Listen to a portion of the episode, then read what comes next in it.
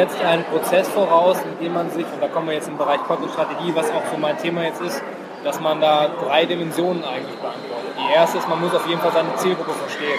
Das ist so ein üblicher Spruch, man muss seine Zielgruppe verstehen, aber man muss es auch wirklich machen. Man muss wirklich diese Analyse machen, man muss sich versuchen, in, diese, in diesen Kopf rein zu versetzen, was man muss die Probleme des Nutzers schon verstehen, bevor der selber eigentlich weiß, dass da irgendwann, dass er ein Bedürfnis hat. Und dann kommt ähm, und dann mit Lösungen dann halt hinterlegen. Die zweite Phase ist dann halt, mit welchen Strukturen, Prozessen mache ich das?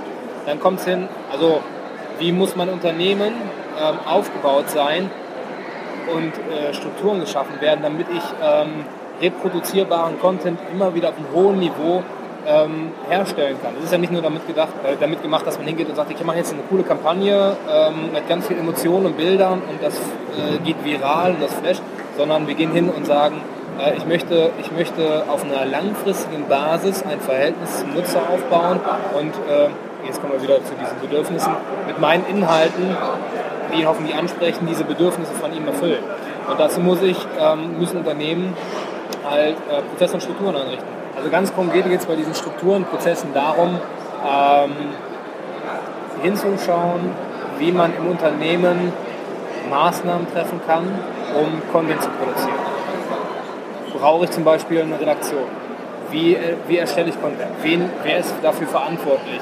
Äh, habe ich einen Redaktionsplan? Habe ich einen Themenplan? Welche Themen sind denn überhaupt interessant für mich? Welche ähm, welche Bedürfnisse hat der Kunde, wir haben wieder diese Zielgruppen, das Zielgruppenverständnis. Was muss ich als Unternehmen erstmal vorher machen? Welche Analysen muss ich machen? Welche sind schon vorhanden? Welches Material ist schon vorhanden? Dieses Content Audit zum Beispiel, ja. ne? dass man hingeht und sagt, okay, wir gucken uns erstmal an, was wir haben, bevor wir sagen, äh, wo wir hinwollen. Und dann wirklich wie im Redaktionsbetrieb. Man kann sich da die Lokalzeitung oder eine größere Zeitung vorstellen, die haben ja so ein, diese Prozesse ja schon verinnerlicht. Ne? Wann publizieren wir was, über welche Kanäle, wer ist dafür verantwortlich, wer gibt die Freigaben und so weiter. Und das verstehe ich unter Struktur und Prozesse. Ja. Und die dritte Dimension wäre dann halt auch wirklich hinzugehen und zu sagen, welche Inhalte werden wie aufbereitet. Also was sind die Themen, was sind die, was sind die Assets sozusagen. Ja.